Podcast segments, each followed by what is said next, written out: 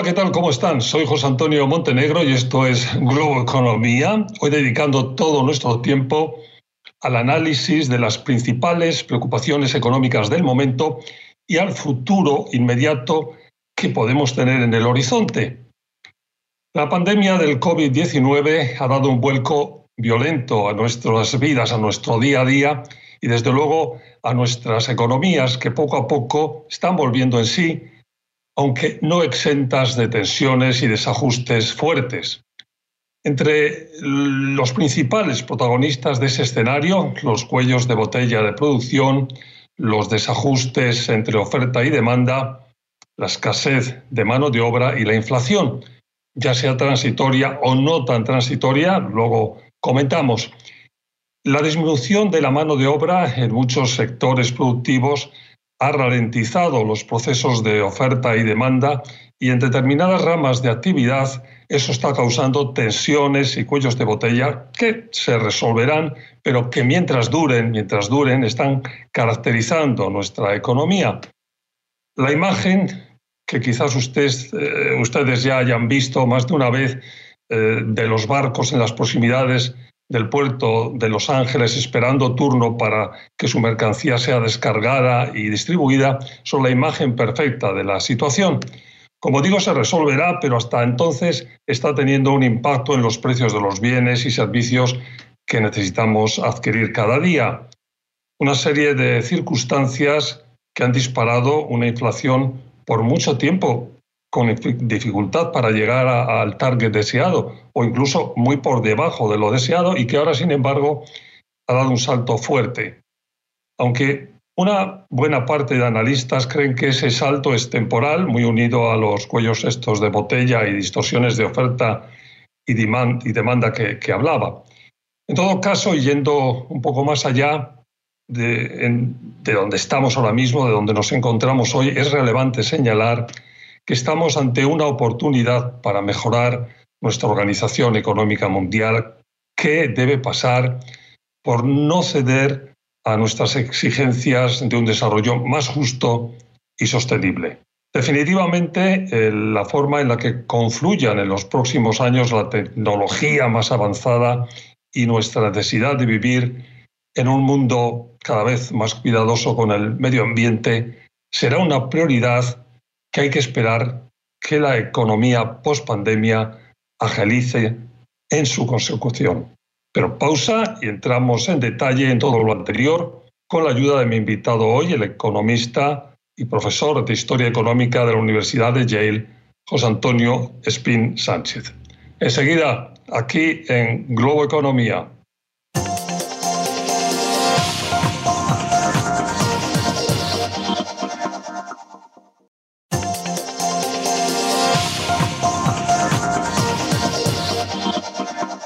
Hola de nuevo, como les decía hace un momento, mi invitado hoy es José Antonio Spin Sánchez, economista, profesor de Historia Económica de la Universidad de Yale, un buen amigo de este programa. José Antonio, bienvenido a Globo Economía. Muchas gracias, José Antonio. Siempre un gusto estar aquí contigo. Un gusto compartido. Vamos a repasar la próxima media hora la situación económica mundial en este escenario de pandemia del que no acabamos de salir del todo, pero estamos mejorando y un poco de lo que se vea a futuro. Eh, ¿Cuál es un poco la situación de partida? ¿Dónde estamos? Pues estamos, como bien decías, entre pandemia y pospandemia. Todavía en, algunos países siguen más metidos, en Estados Unidos parece que estamos saliendo, pero todavía hay, hay mucha incertidumbre sobre el futuro, mucha incertidumbre sobre cuáles van a ser las políticas respecto a la pandemia y, sobre cómo va a evolucionar la, economía en el, corto plazo. ¿no? Yo enumeraba un poco en la introducción algunos de los temas que, están más presentes en, nuestro día a día, las, eh, esos cuellos de botella, eh, bueno, los problemas con la oferta, la demanda, las, eh, los empleos y la inflación. ¿Cuál es un poco, qué es lo primero de que hay que poner el, la lupa al enfoque en este momento de todas esas cuestiones? Sí, en el corto plazo, como bien decía, están los, cuellos de botella con los suministros. Hemos llegado a un momento en el que, viniendo de la pandemia, las expectativas eran muy pesimistas, con lo cual la, gente, las empresas de Estados Unidos han agotado los inventarios sin, sin rellenarlos y después del verano hemos en una situación un poco más optimista, muy de repente, con lo cual no ha dado tiempo a rellenar sus inventarios y ahora que se está intentando rellenar para responder a este aumento de la demanda, pues nos encontramos con estos cuellos de botella en, los suministros que, que, van a ser eh, temporales, pero no se van a acabar en, los próximos meses. ¿no? ¿Qué sensación tienes tú con este tema que mencionabas de las expectativas que son fundamentales para, para cómo evolucione la, la inflación? Porque claro, eh, dices, es temporal, o decimos, repetimos esa frase, esto va a terminar, va a bajar, pero la, gente, las expectativas, es que decir, bueno, va a bajar, pero algo va a quedar claramente de, subida de, precios, eh, o, qué cuánto va a quedar. Bueno, como decía, la, la inflación que viene de cuello de botella, de distribución de bienes físicos, probablemente se va a reducir de manera significativa en cuanto se solucionen estos cuellos de botella, que como decía se han debido a una disrupción de la demanda, de la oferta, perdón, y un aumento enorme de la demanda. ¿no? Estos se van a ir y, va a volver estos productos a tener una inflación más menor. parte de la inflación que puede deberse es este, que este aumento de la demanda, en cierto sentido, sea permanente por, como decíamos, el aumento de los salarios sobre todo los trabajadores menos cualificados. Y, esto per se eh, probablemente puede que aumente la inflación un poco, pero probablemente, como decíamos, ese aumento de la inflación no va a ser negativo y el aumento de los salarios va a ser muy importante, muy significativo para reducir la desigualdad, que es uno de los principales problemas de, Estados Unidos y de muchas economías ah, desarrolladas actuales. Con lo cual, mi predicción sería que probablemente en los próximos seis meses todavía vamos a seguir hablando de esto, pero lo más probable es que después de, después de las Navidades ya no vamos a hablar tanto de esto y no va a haber tanta preocupación por la inflación. También creo que en cierto sentido hay mucho ruido que se está haciendo con la poca evidencia que hay del aumento de la inflación por intereses partidistas. Mucha gente, republicanos, conservadores, que quieren luchar contra el nuevo tipo de, de políticas que está usando la Joe Biden, la nueva administración y no hacen más que gritar que viene el lobo, que viene el lobo, con bastante poca evidencia para intentar, digamos, bloquear estas nuevas medidas. Yo creo que se está utilizando un sistema político muy partidista, la poca evidencia que hay de que la inflación vaya a ser permanente e importante en el futuro. Sí, ese es muy, muy, muy buen punto. Vamos a tener que ir a una, a una pausa. Cuando volvamos seguimos hablando de pandemia, economía y futuro. Sigan con nosotros Globo Economía.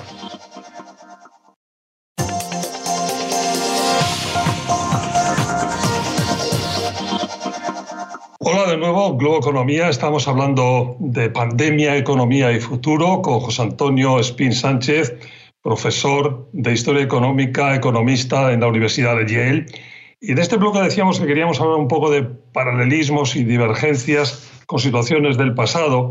Cuando nos íbamos a la pausa, tú hablabas de esta utilización política que claramente se está haciendo de la inflación en este momento. Hay mucho ruido hablando de la inflación, hay mucho ruido hablando de si es o no está, bueno, los que hacen ruido dicen que de transitoria nada, que esto está disparado y que es que está muy mal gestionado, efectivamente es un tema político, pero cuando uno hace una comparación histórica con otros momentos en los que ha habido crisis fuertes, resulta que esto no es nada especial ni muy llamativo, ¿no? Ha habido muchos momentos en la historia de, de los últimos tiempos en los que algo así ha ocurrido, ¿no? Sí, efectivamente, por mucho que, no, pensemos que es una pandemia una vez cada 100 años o, así, de hecho, otras crisis más importantes, ¿no? como la, Segunda Guerra Mundial o la Primera Guerra Mundial, o las crisis también han tenido un impacto importante en, en, la vida de todos y han generado muchas más shocks, muchas más disrupciones la, en la economía.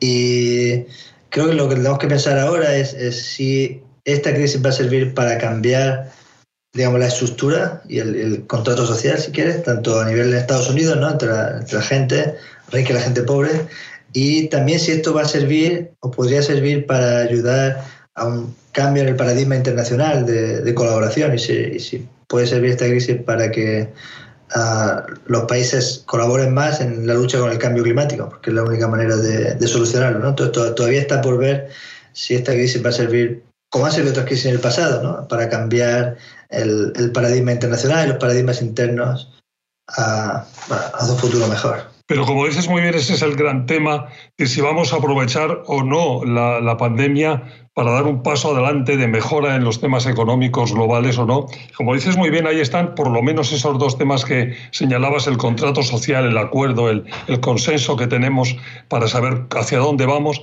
y también todo el tema de alianzas o de formas internacionales de organizar el mundo. ¿Cuál es tu sensación? ¿Vamos por la buena dirección de los cambios que se pueden hacer o, no tanto?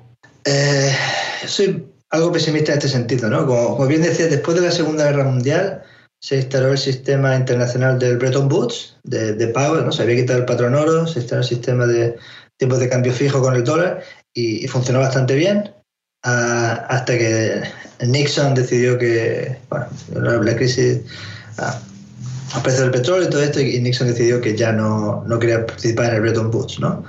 Y, un poco lo mismo pasó, si lo piensa, un paralelismo también con el contrato social. ¿no? Después de la Segunda Guerra Mundial, en Estados Unidos sobre todo, pero también en Europa, se empezaron a tener más políticas de bienestar social, más políticas de, Medicare, de ayuda.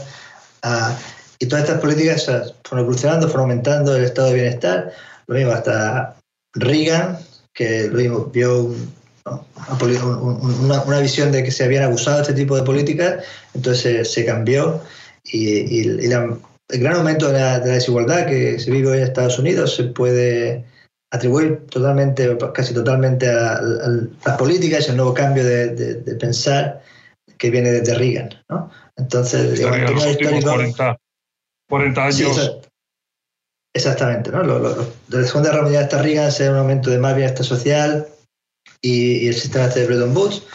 Y, y, después de Reagan y Nixon, lo que fue que se rompieron estos dos, estos dos sistemas y, eso es lo que ha evolucionado ahora. Entonces, uh, ojalá que esta crisis sirva en esos dos campos al menos, una mayor colaboración internacional, sobre todo con la ascendencia de China, y ver si Estados Unidos y China se pueden poner de acuerdo en, en, cómo luchar contra el cambio climático. Y desde el punto de vista interno, así se pueden eh, volver a las políticas que se instauraron después de la Segunda Guerra Mundial, ¿no? que mucha gente quiere salir de Estados Unidos no se da cuenta que piensan que esa era la, época dorada de Estados Unidos, ¿no? los 50 y los 60, y se dan cuenta que esa era una época en la que los impuestos eran altísimos y, fue la época en la que se crearon la mayoría de programas sociales. Bueno, vamos a hacer una pausa. Cuando volvamos vamos a seguir hablando del horizonte más probable hacia adelante y también de esos temas que tú apuntabas, de las relaciones internacionales y de tener muy claro el consenso de cuidar el tema del cambio climático o de remediarlo, mejor dicho. Sigan con nosotros Globo Economía. Sigan con nosotros, volvemos con más Globo Economía enseguida. Y ya saben, si quieren pueden seguirme en mi dirección de Twitter, es muy fácil, arroba Montenegro.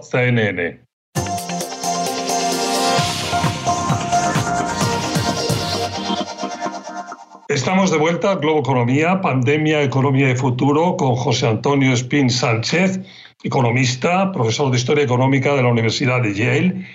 Eh, bueno, cuando nos hemos ido a la pausa hacíamos un poco de historia con tu ayuda de lo que han sido los, últimas, las últimas décadas en este país. Vamos un poco al mundo. Tú decías al empezar, eh, y lo has repetido, que es muy importante también cómo se produzca esa confluencia de la economía china, de la economía, de las grandes economías desarrolladas del mundo para el, bienestar y el crecimiento de todas las demás economías.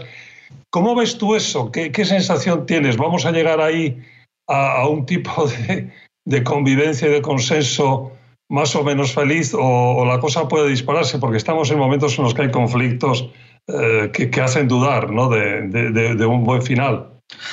Sí, yo, yo soy de la opinión que el conflicto entre Estados Unidos, Occidente y China es, es inevitable. Eh, entonces, una situación en la que se reproduce una guerra fría, creo que sería dentro de lo malo lo mejor. Lo, que no queremos realmente es una guerra caliente, ni en, Taiwán, ni en Corea, ni en, otras partes del Pacífico.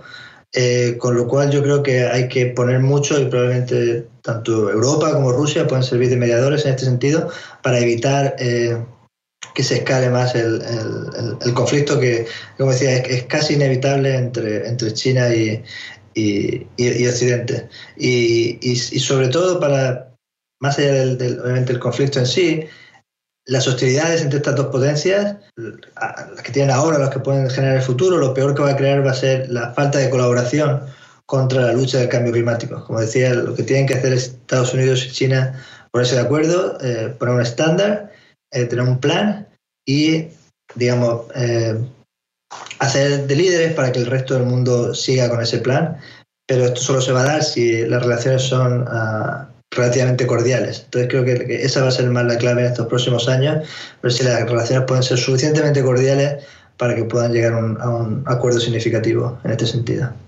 Hay un elemento importantísimo del que no hemos hablado en este hasta ahora, o por lo menos no, voy por encima únicamente, es que el tema del alza de los precios del petróleo y los combustibles, que bueno, es, es, un tema pegado a, también a la, a la, polémica sobre la transitoriedad, porque ahí el, eh, el tema no, no, debe tener muchas piernas a futuro si vamos a, a, un cambio en el tema energético, de la matriz energética, ¿no? ¿Cómo, cómo ves eso?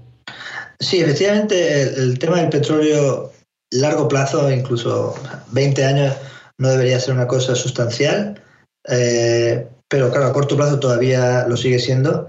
Y creo que los temas de cambio de precio del petróleo responden más a un problema de oferta que de demanda. ¿no? Son un grupo reducido de países, la OPEC, Rusia, que son los que controlan la oferta y, que, digamos, artificialmente inflan los precios para, que, ¿no? para seguir aumentando los beneficios. Pero como tú bien decías, estamos viendo cada vez más a una economía basada en renovables. Eh, la asignatura pendiente todavía, tanto en Estados Unidos como en otros sitios, es el reducir el consumo energético en, total. Y hay muchas medidas que se están proponiendo ahora y deberían implementarse. Eh, no tenemos mucho tiempo y en ese horizonte a futuro, eh, ¿cuáles son un poco los temas de sostenibilidad y energías limpias en los que tú estás especialmente preocupado, que crees que debemos de, poner el foco? Decías antes el tema, por ejemplo, de que China y Estados Unidos se pongan de acuerdo eh, bueno, ¿qué otras cosas hay que señalar ahí? Claro, o sea, a nivel internacional, como decíamos, es un problema político, no es un problema técnico, y, es que los políticos se pongan de acuerdo, pero cada país puede hacer mucho también en este sentido, ¿no? Hay, como decía, la clave, además de acelerar la transición a energías renovables, es, es, reducir el consumo energético en general. José Antonio, pues se nos ha terminado el tiempo, bueno, hemos abierto un poco ese ventana al futuro. Hemos visto lo que está pasando un poco en la economía global y de esta pandemia de la que no acabamos de colocar en el pasado, pero bueno, que estamos poco a poco, eh, digamos que el horizonte parecería, parecería que va mejorando. Muchas gracias por haber estado con nosotros. Muchas gracias, Antonio. Un gusto estar contigo hoy. Soy José Antonio Spin Sánchez, eh, economista profesor de Historia Económica en la Universidad de Yale. Muchas gracias, gracias a ustedes por seguirnos y recuerden que aparte de esta versión estándar de los fines de semana en Globo Economía, estamos también en podcast para que ustedes nos sigan, nos escuchen cuando quieran la versión audio. Hasta la próxima semana.